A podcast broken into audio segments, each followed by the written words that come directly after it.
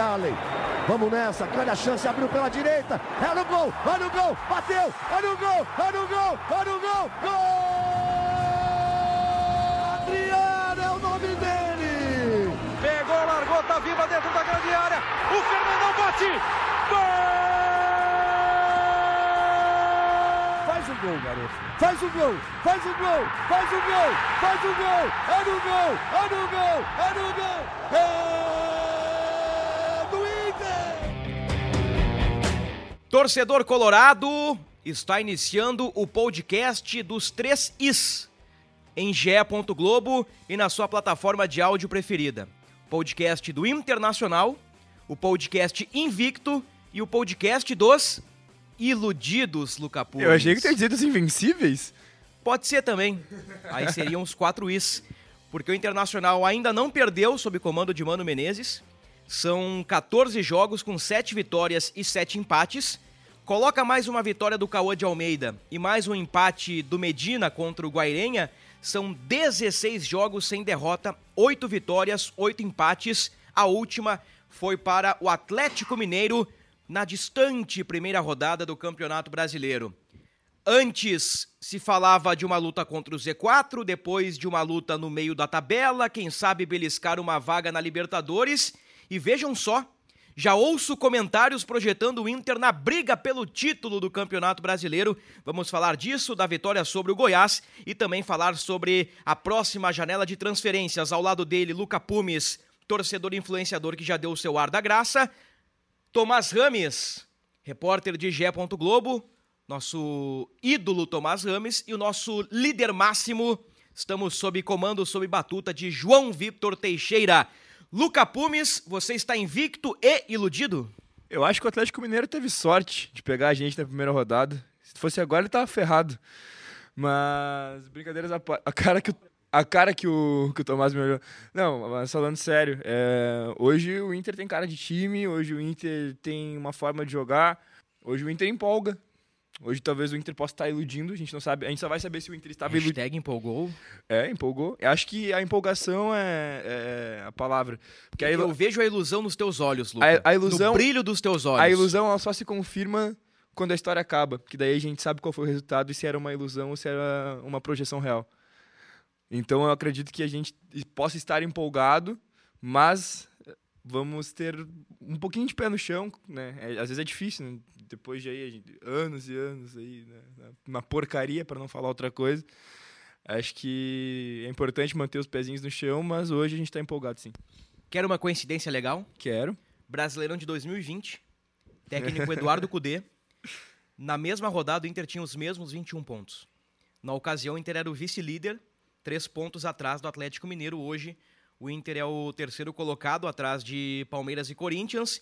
No momento desta gravação, o Inter é o terceiro, né? Estamos gravando imediatamente após a vitória sobre o Goiás, né? Algumas horas depois. E o São Paulo ainda tem chances de ultrapassar o Inter, mas o Colorado é uma afirmação, é uma informação está entre os quatro melhores do Campeonato Brasileiro. Antes da análise do jogo, Tomás Rames, você está iludido? Você está pezinho no chão?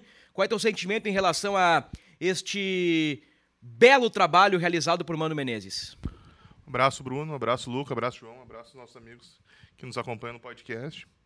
O Inter tá bem, né? O Inter tem um treinador agora, né?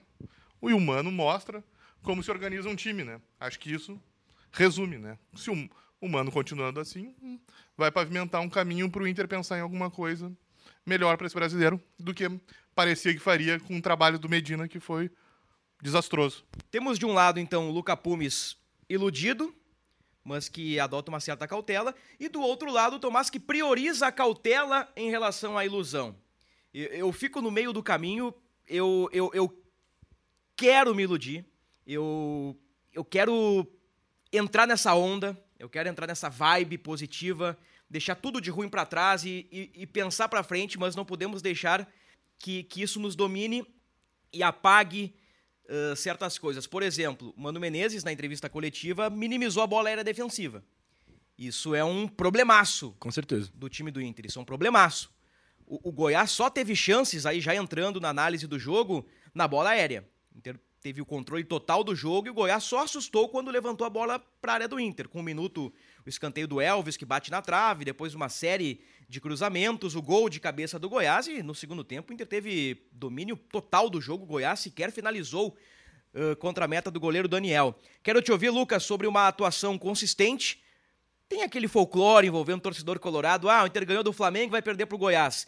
Vai perder pro Bragantino. Isso não tá acontecendo, Luca. Eu acho que isso coloca um pouquinho de fermento na ilusão do torcedor colorado. Estamos curados, será, da síndrome de Robin Hood? Não sei, né? Acredito que paramos, paramos com essa coisa de roubar dos ricos para dar para os pobres, mas eu queria comentar, Bruno, sobre a questão da bola aérea defensiva, que não só a bola aérea defensiva, né? A bola aérea defensiva do Inter preocupa e a bola aérea ofensiva do Inter é ineficiente, né? Os números na temporada mostram isso. E foram raras as vezes que a gente chegou aqui e conseguiu falar sobre um gol de cabeça do Inter, e quando a gente veio falar aqui, a gente falou, nossa, que raridade, um gol de cabeça do Inter. Então é, é, é bem preocupante, né? Ontem Ontem não, né? Vamos, vamos chamar de. Na, na quarta, né? não sabemos quando o nosso ouvinte está acompanhando. Na quarta, foi bem isso. Toda vez que a bola ia para a área do Inter, me dava um negócio. Ah, o coração já, já começa a acelerar, porque o Goiás ainda teve um monte de escanteio, né?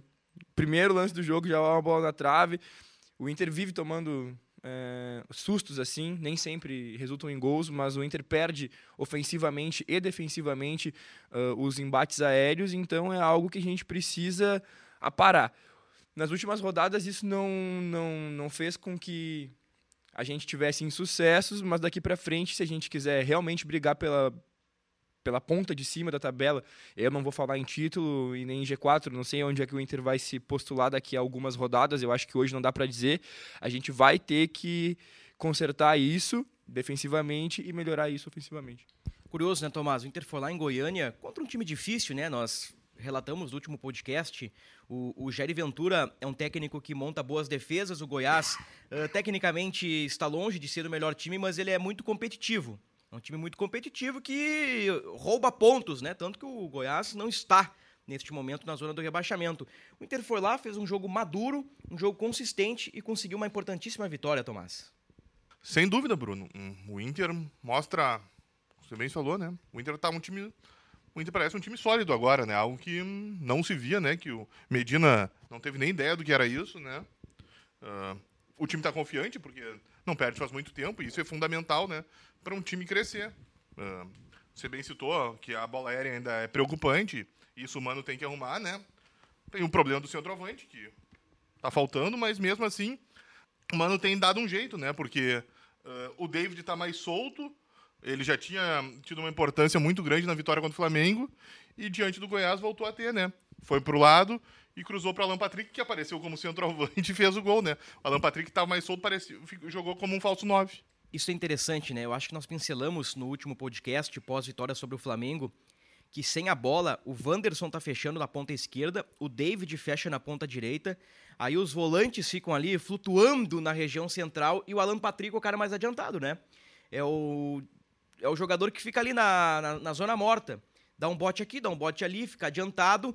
E quando o Inter tem a bola, o Alan Patrick busca o jogo e articula as jogadas. Eu, eu acho que foi uma sacada muito interessante do Mano eu, eu acho, né, porque uh, ninguém ainda perguntou sobre essa questão tática para o Mano Menezes, mas a minha interpretação é, Mano percebeu que com a bola o Alan Patrick dá muita qualidade ao time do Inter, mas sem a bola, o Alan Patrick em alguns momentos poderia estar comprometendo na marcação. Então ele puxa o David para a direita, põe o Wanderson na esquerda, recheia o meio-campo com os volantes e deixa o Alan Patrick solto. Eu acho que foi uma, uma sacada bem interessante do Mano e o Tomás ilustrou muito bem. O Alan Patrick aparece como um centroavante em cima da linha para meter o gol da vitória.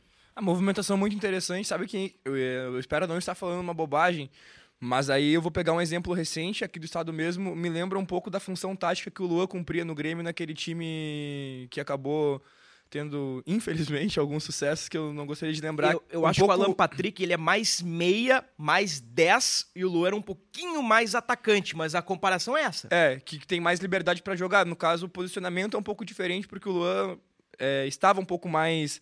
jogava um pouco mais, mais adiantado, mas assim como o Luan, o Alan Patrick chega na função como ele chegou ontem no último, no último, no último milímetro do campo para jogar a bola para a rede, né? E o comprometimento tático do Luan sempre foi um comprometimento tático baixo. Eu não estou dizendo que o comprometimento tático do Alan Patrick é baixo, só que talvez, como a gente já pincelou nos outros podcasts, joga muita bola, porém fisicamente ainda não está no talo, né? Como a gente gosta de falar. Acho que o Alan Patrick aí tem condições para 60, 65 minutos em alto nível. Tanto que ele É tem um- sido substituído né, em todos os jogos. É um ótimo jogador, mas ontem, em, algum, em, em três momentos ali no, no, no primeiro tempo, principalmente em duas jogadas, a, a outra não teve tanta culpa assim, mas ele matou algumas jogadas do Inter ali. Então ontem, sei lá, eu fiquei meio frustrado porque a gente poderia ter feito dois, três gols ali no primeiro tempo, ter jogado com mais tranquilidade. E em alguns momentos isso faz falta. A gente não tem, às vezes não dá tempo de buscar o que foi perdido, né? O time tem que ser um pouquinho mais mortal. E aí falta um pouco do. do de- acho que de ter um centroavante mesmo, porque se o Alan Patrick tivesse, acho que mais confiança em quem tivesse ali no meio, ele teria soltado uma daquelas bolas antes. E aí também, óbvio, né? tem culpa dele no lance. Mas continua para mim sendo um ótimo jogador, um ótimo jogador mesmo. Agora é um dilema, né? O, o Mano deu uma soltada no David. David tá numa função um pouquinho diferente, né? Ele continua sendo o atacante de mobilidade, mas tem essa, essa caída pro lado, ele, ele abre espaço, o Alan Patrick infiltra, Uhum. o Edenilson infiltra, o Edenilson faz o gol pisando na área do adversário, né? Os gols do Inter do Edenilson com assistência do Moisés, aliás, bela participação do Moisés na partida, o segundo gol, assistência do David com gol do Alan Patrick. Ah, o David não marca gol desde o dia 9 de março, há mais de três meses, há mais de 800 e lá vai cacetada minutos. Ele tá de mal com gol, mas o David nos últimos jogos ele tem sido importante e, e precisamos fazer justiça, né, Tomás? O, o David ele participa efetivamente da vitória sobre o Flamengo, ele dá assistência pro, pro gol do Alan Patrick e hoje depois daquela declaração do Mano pós-Bragantino, que ele colocou que o alemão talvez fosse o cara que poderia encaixar melhor, eu acho que depois dessa declaração do Mano, principalmente por conta dos resultados, né? O, o David, ele recupera o prestígio, ele supera a desconfiança e eu acho que ele se firma agora como titular da posição. Pois é, Bruno. ahn, nós pensamos mesmo que o alemão, até pela, pelo discurso, assumiria, mas o Mano nunca trocou, né? Então eu acho que ah, o Mano vê virtudes no alemão que ele gosta, mas mesmo assim ele confiava no David, manteve, né? Bancou. E o David tá, tá dando uma resposta, né? Tá contribuindo para o time vencer. Acho que então tá dando certo e enquanto ele não conseguir o 9 dos sonhos, o David vai seguir e os colorados esperam que ele continue ajudando. Eu vi discussões sobre o, o- David, o pessoal tava comparando, nossa, é, não me adianta nada o centroavante não fazer gol, o que, que é cumprir função tática, agora ele é o Gabriel Jesus do Tite, né? E aí, bom, O Gabriel Jesus me servia muito aqui. hein? Acho que o Mano ia gostar se recebesse o Gabriel Jesus. Opa, é, pô, então pra mim tava mais enaltecendo o David do que qualquer outra coisa, mas enfim, é que o Gabriel Jesus também ficou marcado por isso, né, de não, de não fazer gol. Ficou mais de ano sem marcar pela seleção brasileira. É. Voltou a marcar agora recentemente no amistoso contra a Coreia do Sul. Aquela carinha de choro dele, que coisa mais fofa. Mas enfim, o David, o David tá me servindo muito hoje, eu tô gostando muito da participação dele no, no time. E esse, essa maneira do Inter jogar sem esse 9 de referência, acho que hoje o, Inter entendendo que esse é o jeito, talvez possa dar certo. A gente já viu equipes eh, jogando até sem um jogador de, de, de estatura mais alta, assim, no, no futebol. Por exemplo, o Napoli, quando venceu a Copa da Itália, ah, anteriormente, tendo Insigne, Mertens e Calerron. O maior deles tin- tinha 1,76m, eu acho.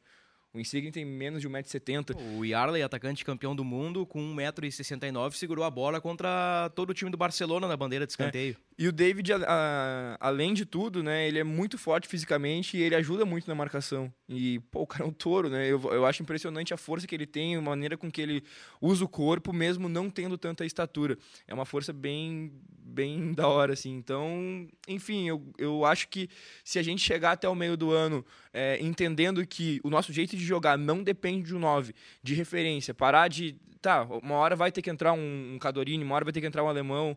O Wesley, acredito que esteja fora dos planos já, mas tipo, a hora que precisar de um, de um, cara maior assim, vai ter que botar, mas o time do Inter joga assim, com jogadores mais ágeis, com jogadores mais velozes, com jogadores que têm a característica do drible, e assim pode dar certo. Talvez é, eles não sejam os mais primorosos em questão de finalização, mas uma hora vai entrar porque se cria muito. Promessa é dívida, daqui a pouco vamos falar sobre a janela de transferências do Internacional, chegadas, saídas, renovações, etc e tal. Vamos abordar o assunto também Wesley Moraes e, claro, a venda do volante Rodrigo Dourado, que com certeza vai gerar debate aqui entre Luca Pumes e Tomás Rames no nosso podcast.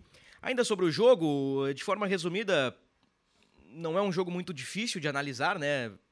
Uh, o Inter foi melhor durante acho que uns 90 minutos, porque o Goiás só assustou na bola aérea, né? O, o, Inter teve o controle do jogo, o Inter teve volume no primeiro, teve volume no segundo tempo. O, o segundo tempo foi um pouquinho mais consistente, né? O Inter evitou os cruzamentos do Goiás para a área.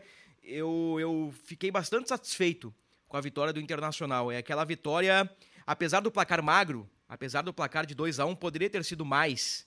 E é uma vitória que dá uma cara de time. E nós só estamos falando de David, vamos falar agora de Alan Patrick e outras individualidades, porque tem um cara na Casa Mata fazendo um trabalho muito bom. Um trabalho muito bom. Essa movimentação do David para a entrada do Alan Patrick, para a entrada do, Ed, do Edenilson, isso é, é, é, é um fato novo dos últimos jogos do Inter. Isso é treinamento, isso é adaptação. O Mano está aproveitando o tempo e está ajustando o time do Inter e, e vem dando resultado. Agora serão dois jogos no Beira-Rio, que eu acho que é assim, ó. Botafogo e Curitiba. Dois jogos, de novo no folclore.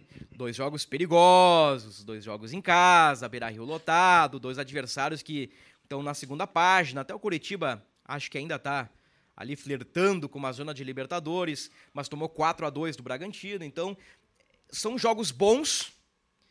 São jogos bons na teoria, mas na prática podem se tornar jogos dificílimos para o Internacional. Confirmando seis pontos, eu acho que aí sim, né? A gente pode colocar o Inter num outro patamar.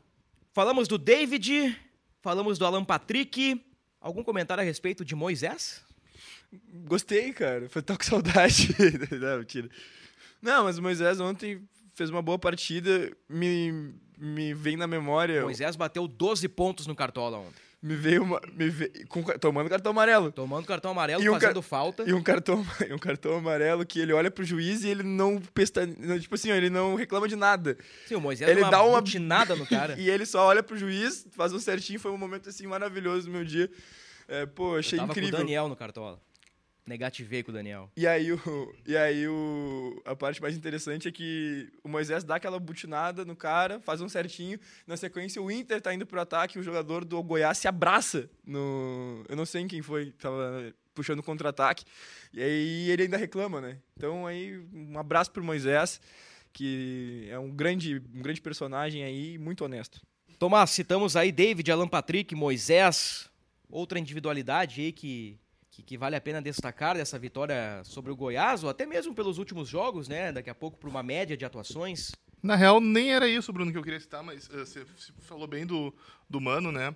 E o primeiro gol uh, tem o toque do Mano e do Alan Patrick, né? Porque é uma jogada que o Wanderson toca pro Alan Patrick, ele aponta pro Moisés, onde ele, vai, onde ele quer o Moisés, né? Solta a bola ali e o Moisés já cruza, né? Isso tu vê que tem o dedo do treinador, né? Porque é uma jogada muito bem trabalhada, e a inteligência do Alan Patrick para construir a jogada. Na zona mista da Serrinha, lá do estádio do Goiás, eu quero destacar uma aspas do David, que ele falou: logo, logo o gol sairá. O David tá incomodado com o jejum, tá incomodado com a seca de gols, mas acredita que, que tá chegando a hora de balançar as redes, quem sabe contra o Botafogo no fim de semana. Seria legal tê-lo aqui em algum momento? Aqui no podcast? É, podemos convidar. No... Posso, posso fazer Bom, esse convite? Liga agora para ele, então. Então tá. Deixar aqui registrado no ar o que, que vamos convidá-lo e vou fazer o contato com, com. Com certeza, vamos aproveitar o bom momento de David. Claro, pô. Apesar da seca, ele tem sido é. uma peça-chave no time Gostaria do Gostaria de ter um, um papo um pouco mais, mais longo para saber como ele tá lidando com tudo isso. E claro. continua tendo boas atuações a mesmo. A vida né? de David, a tática dentro de campo e projeção de títulos. Camisa 17 do Inter projeta, enfim. Então tá, vamos E embora. tivemos na jornalista também o Gabriel falando sobre o Ruf Ruf. sobre o apelido. Gabriel gostou do apelido. Gostou do apelido. Viralizou na rede social. Viralizou na rede social. Eu confesso que no podcast, a primeira vez que eu ouvi Gabriel Ruff Ruff foi da tua boca, Luca Pumes. Eu nunca tinha lido em lugar nenhum o, o Gabriel Ruff Ruff. Aí nós começamos a falar Ruff Ruff Ruff Ruff Ruff Ruff e viralizou essa parada, cara. Agora o Gabriel já sabe que o pessoal chama ele de Ruff Ruff. Ah, pô, a gente tá aí, né? Não, não, não serei desonesto pra dizer que lancei tendência, mas trouxe aqui pros amigos, né? Eu não- eu confesso que não me lembro da primeira vez que, que, li, que li isso. Teve um, um dia, enfim, eu fiz uma brincadeira sobre isso no Twitter, mas já faz um tempo e depois, depois a galera começou, meu pessoal começou a falar, mas acho que alguém já, já tinha se expressado assim antes. Foi bem legal, cara. eu- e material interessante, material interessante. Então tá. Acho que zeramos aí a questão do jogo, como nós dissemos, né? Um jogo não muito difícil de analisar, até o. o, o Pera aí, pera aí, eu o- queria fazer, eu o queria fazer um bastidor. O Bruno, o Bruno Ravazoli. Ah, ele é um homem, um jornalista clássico, um jornalista de bloquinho. e aí Jornalista o bloquinho, e como todo jornalista, eu, Ah. vou usar pegar o teu bloquinho, tá? Peço por perdão. favor. Como todo jornalista, o bloquinho dele, só ele entende na organização de onde vai pra tal coisa. E aí ele tem um quadrinho aqui escrito Ruf Ruf. E ele, e ele sabia qual era o momento de trazer. Incrível, incrível, Bruno. Tá aqui, ó, Tomás. Rufi Rufi. Que era o momento pós-jogo aqui, pós-análises, que eu ia ah, brincar com o Luca Pumes Que sobre o, o- Gabriel Rufi Eu Rufi. sou muito teu fã, Bruno. Muito bem, falamos do jogo, do momento do Inter. Dentro do G4, são cinco vitórias, seis empates, uma derrota, 16 gols marcados, 11 sofridos, aproveitamento de quase 59%, 2 a 1 no Goiás, com gols de Edenilson e Alan Patrick, assistências de Moisés e David. Ao todo, 16 jogos de invencibilidade, são 14 com o Mano, 8 vitórias e 8 empates. Promessa é dívida, vamos falar sobre o mercado da bola, o mercado colorado, e eu começo pelo assunto envolvendo o Rodrigo Dourado. Notícia que G. Globo já havia antecipado ali no início do mês de junho.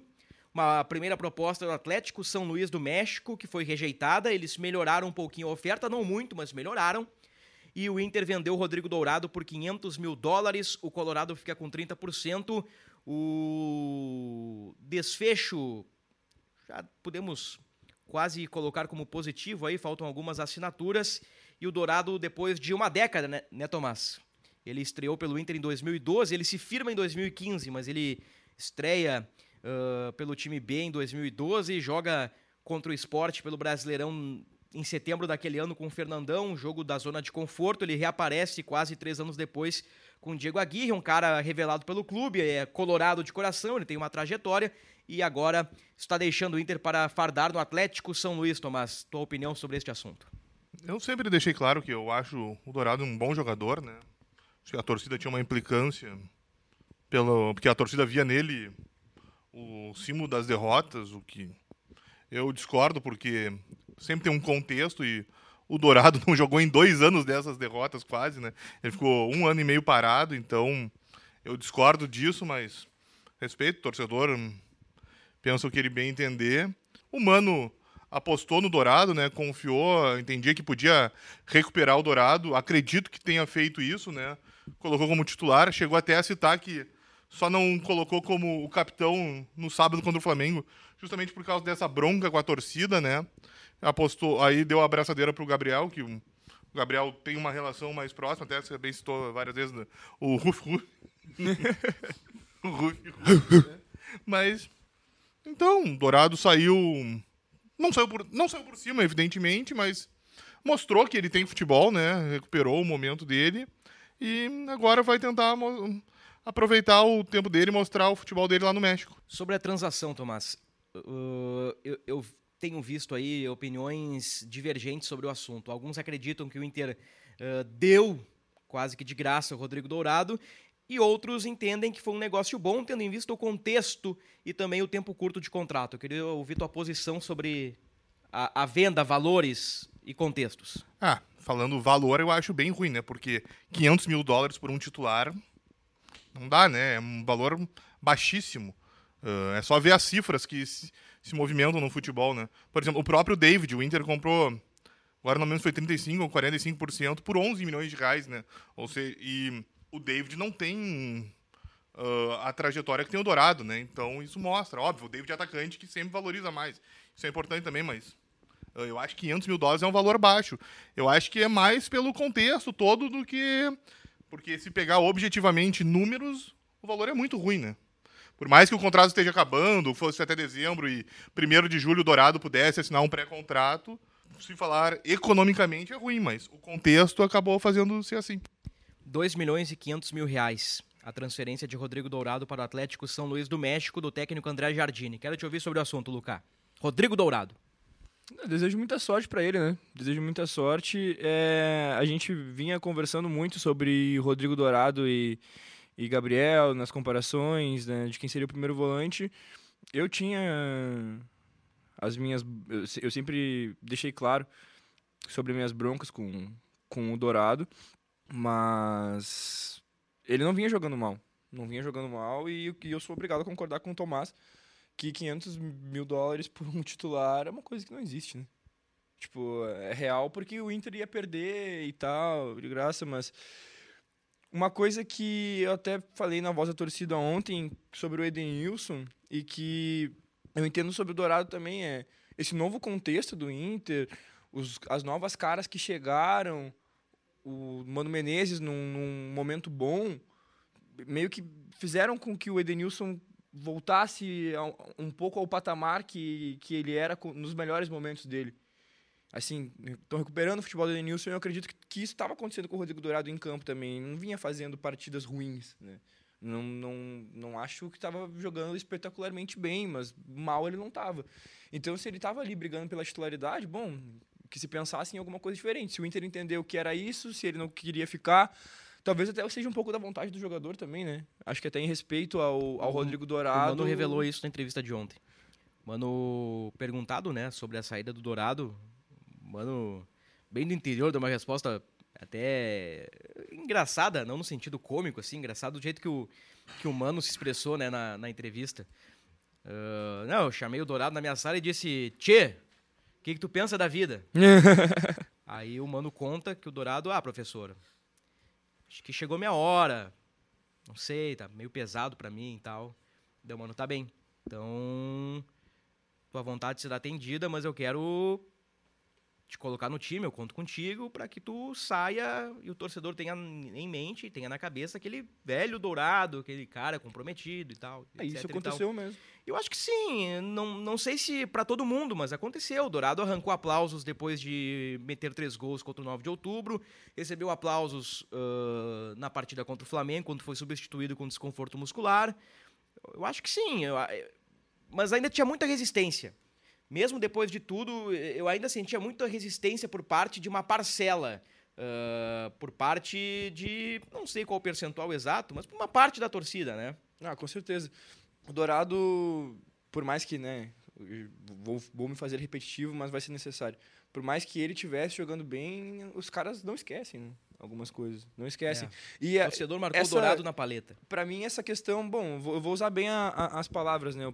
Ontem eu dei. Ontem não na semana inteira, a partir do, do momento em que começou a pincelar a saída do Dourado, o pessoal ainda chama ele de chorão, ainda chama ele Sim. disso, de aquilo, coisa que nunca foi a minha bronca com ele. Cada jogador tem a sua característica, ele sempre foi um jogador um pouco de, de, de uma conversa um pouco mais rebuscada, é o perfil do cara, entendeu? Eu, para mim é isso. O meu problema com ele foi é o que eu já falei aqui, não vou, não vou nem repetir da, da questão ali da, da, da, bronca das redes sociais e tal, e eu me senti desrespeitado como torcedor, e não acho justo que um torcedor se, se, que vai ao estádio, que faz tudo o que faz pelo Inter, possa ser desrespeitado e não tenha direito de, de, de uma réplica. Mas o, foi o que eu falei, quando ele começou a voltar para campo. Ou ele conversa com o torcedor, demonstra carinho, o torcedor não é tão duro assim ou ele mostra em campo que ele é uma unanimidade. E aí, tipo, vai, vai se esquecer aquilo, naturalmente. Ou um ou outro. Em nenhum momento ele, ele de fato foi uma unanimidade, em nenhum momento ele realmente conversou com o torcedor, então essa saída é meio natural. Dando minha opinião, acho que foi um bom negócio do Inter, não em termos de valores, porque o valor é simbólico, né? Troco de pinga, na verdade, né? E nesse ponto dos valores eu concordo com vocês. Para dizer que não foi de graça. Mas é algo simbólico. O cara já tinha falado pro Mano que ia sair, o Mano sabia que o Dourado ia sair. Provavelmente existia uma conversa acertada com o presidente para uma saída. uh, por uma proposta boa para o jogador, né? Eu acho, né? Se eu fosse jogador, eu, eu optaria pelo Atlético São Luís do México, né? Numa liga importante. Daqui a pouco os caras beliscam uma liga com CACAF, pegam um Mundial de Clubes, sei lá como é que tá o Atlético São Luís, o Abel Hernandes está jogando lá do que atuar no Damac da Arábia Saudita. Eu ainda acho que o futebol mexicano é melhor. Então, acho que foi bom para o jogador, é bom para o Inter, é bom para a torcida, é bom para o vestiário, que dá uma oxigenada. Uh, não que o Dourado fizesse mal pro ambiente do Inter, não é isso, mas, cara, já tava demais, tava muito pesado, um assunto arrastado, tava jogando bem, é verdade, em alguns momentos o Rodrigo Dourado, mas não tinha mais por que forçar essa relação. Então, no fim das contas, o Inter ganha um troco de pinga, economiza valores uh, na folha salarial do Rodrigo Dourado, abre uma lacuna no elenco e na janela do meio do, do meio do ano pode buscar novos reforços. Lá em G. Globo a gente fez um, um, um Remember Remember. da trajetória do Rodrigo Dourado desde 2012 até os últimos acontecimentos. Tá lá. Uh, foi a matéria que foi ao ar horas depois da venda do Rodrigo Dourado, que ainda não foi oficializada por conta das assinaturas. Vamos lá, temos que acelerar, o tempo é curto. Tomás Rames, vamos lá. Contratos curtos. Bruno Mendes. Tá tudo se desenhando, né? Acho, penso, acredito. Logo existo. Não, um, a, as partes uh, Corinthians e Inter estão tão, tão mais próximos, né? Uh, o Inter tem, já colocou um prazo, né? Que dessa semana não passa e está mais próximo e eh, até eu conversei com uma pessoa que está bem por dentro do negócio e disse, né, que ainda não fechou, né? Mas Isso é um indicativo bom, né? é, quando diz ainda é porque, né, tá, tá- deu um passinho a mais, né, para mostrar que tá, in- que tá cada vez mais próximo. Uma frase sobre cada jogador, sobre cada assunto. A permanência ou não de Bruno Mendes, Luca? Necessária. Eu, eu concordo e não concordo contigo. Penso que o Bruno Mendes tem nível de Série A.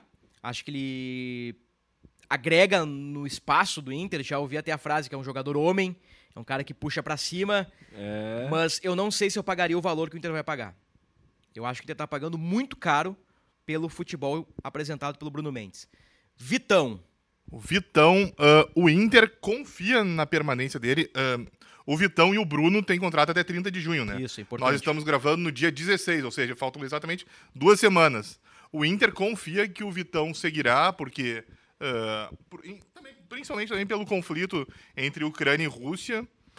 O Inter espera manter pelo menos até dezembro, mas tem uma situação que aí sim eu sou bem mais cauteloso, né? Que o presidente da o presidente da Ucrânia liberou para a Federação Ucraniana voltar com as competições, né? E até antes disso mesmo, a federação já buscava locais próximos para disputar o campeonato ucraniano. Então eu acho melhor o Inter se cercar, conversar bem com o Shakhtar para deixar tudo alinhado para o Vitão seguir. Mas esse caso, embora o Inter mantenha a confiança, eu já sou um pouquinho, eu já tenho um pouquinho mais o pé no chão. de pena. Aí a situação tá bem mais tranquila, né? O Inter, o Inter é bem confiante nos negócios, né? O Inter que geralmente é mais cauteloso nessa questão, o Inter tá bem confiante.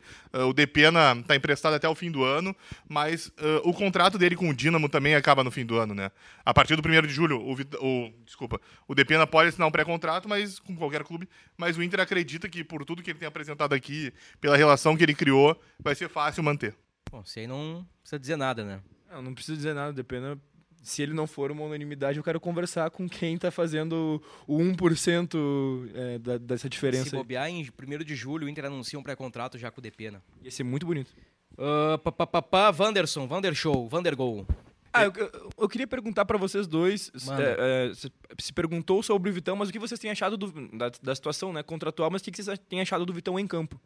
Tá jogando bem. Tá jogando bem. Seguro. Sem fogos de artifício. Tá jogando bem. Sem folga. Mercado. Jogando bem. O crescimento do mercado, pra mim, é mais latente que a regularidade do Vitão. Que o mercado, ele oscilou muito, sofreu com lesões, ele não conseguiu ter uma sequência. Agora tá tendo como zagueiro ao lado do Vitão e elogios ao viril mercado. Tô na linha do Bruno. Acho que o mercado tá, tá bem mesmo, tá muito bem. O Vitão falhou no gol do Goiás, né?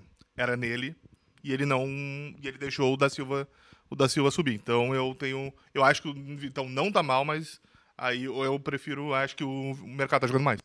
O, o Wanderson é 4,5 de euros. Exatamente. Voltando. ah, 4 milhões e meio de euros pro Krasnodar da Rússia, né? O Krasnodar chegou a, a contatar o, o Wanderson e os representantes, mas uh, já ouviram que o, a ideia do Wanderson é seguir no Brasil, ele está muito feliz no Inter, ele quer seguir. Uh, o pai do Wanderson, o Vanberto, né, ex-jogador do Ajax, uh, tá para vir a Porto Alegre nas próximas semanas para discutir com o Inter, né? Que o Inter já, já deixou meio que entabulado no momento da, do empréstimo, as formas que pagaria, que dá uma tranquilidade, mas até a ideia é uh, conversar antecipadamente para tentar, de repente, ver com o Krasnodar já de de repente paga um pouco antes e quem sabe não consegue abaixar um pouquinho até, né? Mas a ideia mesmo é que o Wanderson permaneça no Beira-Rio na próxima temporada. Esse aí vale. Esse aí vale o valor. Nossa, é, a gente vale. faz a vaquinha se precisar. Esse vale 4,5 de euros. Eu vendo Uno. O, o Wanderson é um cara que pega a bola na ponta esquerda e vai para dentro dos caras. Finaliza, faz gol, dá assistência. Bom, falamos de Bruno Mendes, Vitão, Wanderson de Pena, Marcos Guilherme não fica, vai ter o contrato rescindido. João Peglo e Léo Borges se reapresentam dia 1 dependem do aval do Mano Menezes. Ambos estão treinando em Porto Alegre. O Thiago Galhardo dificilmente voltará ao estádio Beira Rio. Existe uma especulação, alguma coisa com o Ceará, mas por enquanto não há conversas em andamento. Podem sair Wesley Moraes, seria devolvido ao Aston Villa. Gustavo Uh, Maia. Desculpa, Bruno. É, pro Wesley voltar ao Aston Villa, ahn, tem que ter um clube para absorver o Wesley.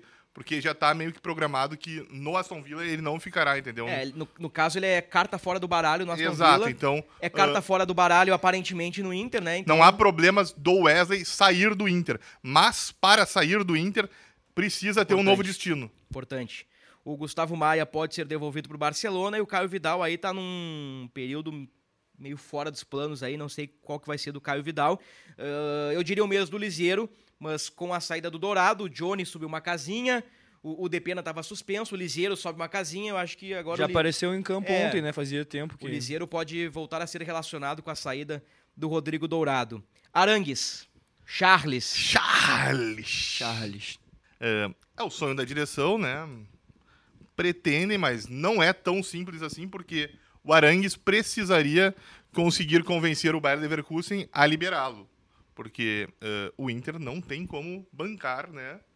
O Arangues, porque o Arangues é um jogador de um outro nível, né? O Inter consegue absorver os vencimentos do Arangues, isso não é um problema, mas é necessário que o Arangues consiga convencer o Leverkusen a liberar antecipadamente o jogador. Sobre zagueiro, o Inter estuda, cogita uma investida na janela, né? Até porque ainda não bateu o martelo em relação a Bruno Mendes Vitão. O mercado tem contrato até dezembro e o Moledo também tem contrato até dezembro, né? Nomes especulados no bastidor colorado: Gemerson, que Bom jogador. tem um acerto verbal com o Atlético Mineiro. Juan Jesus, revelado pelo Inter. E o Saudades. Adrielson, que está pedindo rescisão na justiça com o esporte.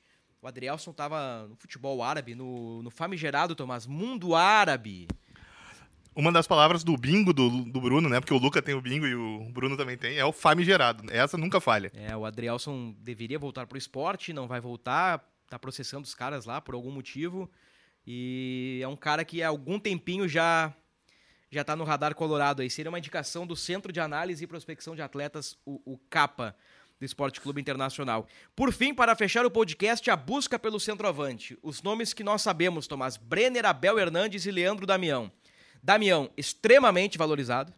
Dificilmente vem pro Inter, extremamente valorizado. Renovou com os caras lá até dezembro de 23, com Kawasaki Frontale, ele é ídolo por lá. Ah, Ele ganhou lá o troféu Espada do Imperador, a ar- arma- armadura do Imperador. eles brigam pelo campeonato todo ano, né? E campeão, acho que duas, três vezes. Ele já. foi o melhor jogador do. Acho que ele foi o melhor jogador do continente asiático na última temporada, ou, ou esteve entre os principais, ou- entre os candidatos. Damião tá muito bem por lá, tá metendo gol feito bicho. É um- e é um cara Que saudade. é, fora da curva pro momento. E tem o Abel Hernandes, que tá lá no Atlético São Luís, né? Reserva do Atlético São Luís. Ah, até eu fui me informar sobre isso e ah, a sequência do Abel não é garantida no Atlético São Luís. Ele não é titular lá. E eu não contrataria o Abel pro Inter. Eu acho que ele merecia ganhar um campeonato brasileiro. É, Porque ele quase, ele quase, ele quase venceu, então seria bem. Nossa senhora. nós recebemos aqui da nossa produção um- uma foto de um cara que o Tomás admira. Pro Tomás, por Inter ser campeão brasileiro, é Jô e mais 10. Não foi isso que eu disse, mas eu gosto do Jô mesmo, né? Pô, que... E o, e o Luca, né, que gosta bastante do Batman, gosta. É, Porra, mas o, o Jô é o mais herói. essas coisas de Batman, fantasias, né? Ele é mais herói que o Batman, né? Ao momento que ele tá vivendo aí extra-campo, não só da, da rescisão do Corinthians, mas na vida pessoal dele. É, um que a abraço, gente- um abraço pro jogo. Um abraço pro Jô aí. Muita força nesse momento, Jô. Eu, eu sinto muito. Tá, e tem o, e tem o Brenner, né? Que tem uma conversa adiantada entre Inter e jogador, né? Agora o pepino é com os norte-americanos, do Cincinnati. É, o Inter ahn, tem. entende que pagar Bre- os vencimentos do Brenner não é o problema. O problema é que o Cincinnati ahn, não aceita o empréstimo, né? E comprar já o furo é mais embaixo, né? Então. É, porque pagar o que vale o Brenner, quanto vale o Brenner? Uns É. 6 milhões, 7 milhões? Se eu não me engano, ele foi comprado ano passado por 13 milhões de dólares. né? 13? É, foi 10 ou 13, agora me pegou, mas. Ah, vamos lá, 10 milhões de dólares. Não, por 10 milhões de dólares, eu- o Inter não tem esse dinheiro. Se tivesse, contrataria um atacante melhor. Aliás, Tomás, pode pintar coisa melhor por aí na janela do meio do ano. O Tomás tá iludindo o torcedor. É Arangues, é compra Pô, do Van. Não me bota nessa aí, né, Bruno? Aí me quebra as pernas, né? Não, mas, ah, mas foi, foi falado ali no, no, no bastidor É, das pessoas então, que cercam o presidente. né? Exatamente. ahn, o Brenner está no radar, como nós bem estamos, mas a direção tenta encontrar um centroavante pouco acima do Brenner, né? Tem que ver um, o que, que vai acontecer, né?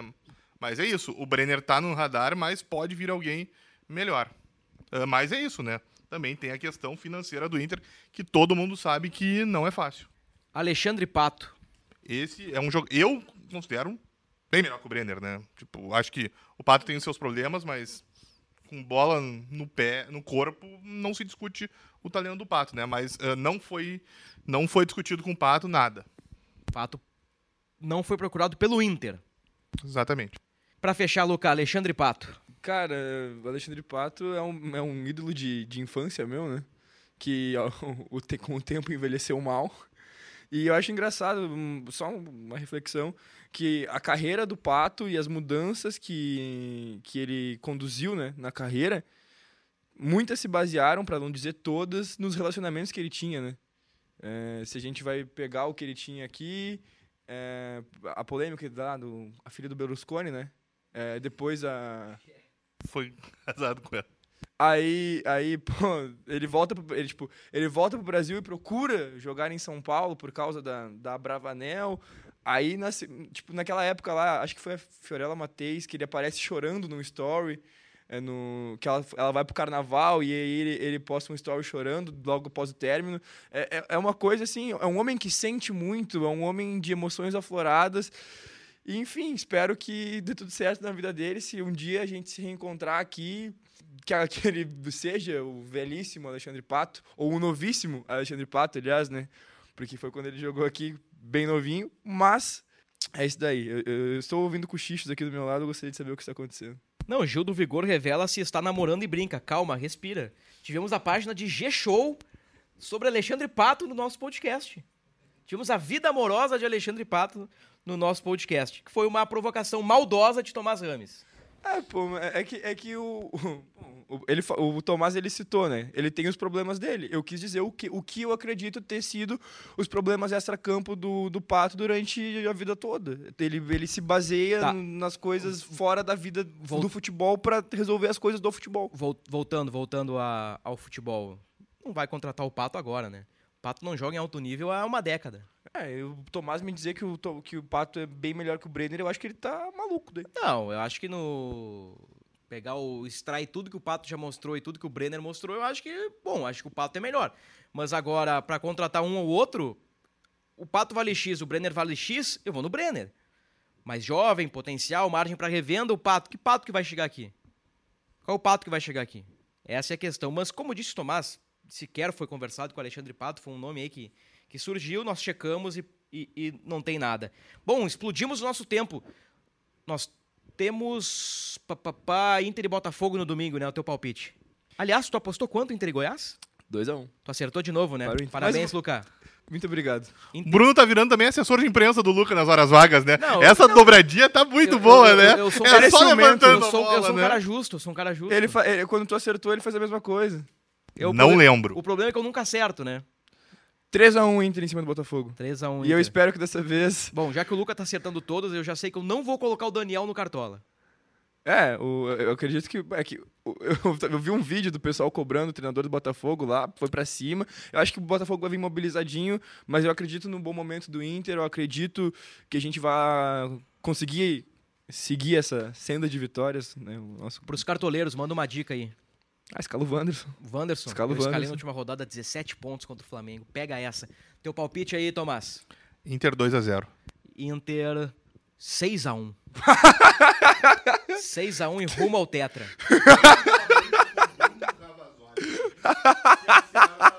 Tem um tio de um amigo meu, já estouramos o tempo, então um minuto a mais ou a menos já, já, já não vai fazer diferença. Azar do João Vitor. Tem um, um tio de um amigo meu que mora em Londres e ele faz umas apostas malucas assim. Sei lá, Botafogo e São Paulo. 4 a 3 Botafogo, o cara põe um euro. E ele ganhou Inter 5, São Paulo 1. No Morumbi. Caraca. Filha da mãe colocou 5 a 1 no Inter. O cara botou 2 euros. O cara ganhou, sei lá, 500, 600 euros na aposta. Caraca. Ele sempre faz apostas malucas, põe 1, 2 euros aqui. Show de Yuri Alberto, Que é no saudades. caso assim, ó, o cara botar um euro, dois euros, é a gente botar 10 pila numa odd elevadíssima e quebrar a banca. E aí o cara quebrou a banca. No, vou quebrar a banca, Inter 6x1, Tomás. E sai perdendo ainda. Ah, 6x1 de virada. De É, virada. isso tá de porque de virada é mais gostoso. Obrigado, Tomás. Obrigado, Luca. Obrigado, João Vitor, nosso diretor. Na- a, o meu, a minha mãe falou assim, ó. Ontem, quando acabou o- Seu Josué. o podcast, teu pai falou assim, ó. Pô, hoje não falaram meu nome. É verdade. Tá aqui, ó, o bingo do seu Josué. Um abraço, seu Josué. Episódio 158 finalizado. Voltamos na próxima semana para repercutir mais uma vitória. Que esse podcast não zique o Inter. Eu falei na última vez que eu ia ganhar sozinho, que vocês estavam apostando contra o Colorado. Falei, o Luca Pumes vai dar na coluna sozinho, vocês não estão acreditando contra É, o Goiás. Eu botei, eu botei empate, eu acho, 0x0. Então tá, tchau!